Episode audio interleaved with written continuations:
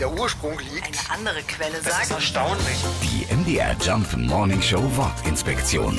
Eine Stange Geld. Also welche Summe für den Einzelnen jetzt eine Stange Geld ist, darüber könnten wir wahrscheinlich stundenlang diskutieren. Völlig klar ist aber die Herkunft der Redewendung.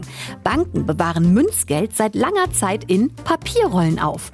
Dort werden die Münzen hintereinander aufgereiht und in das Papier gewickelt. So lassen sie sich einfacher transportieren und landen dann zum Beispiel in Supermarktkassen. Und wenn man sich so eine Papierrolle mit den ganzen Münzen mal genauer anschaut, dann fällt auf, ja, sieht aus wie eine Stange. Und deswegen sagen wir heute immer noch gern, wenn etwas ein bisschen teurer ist, das kostet eine ganze Stange Geld.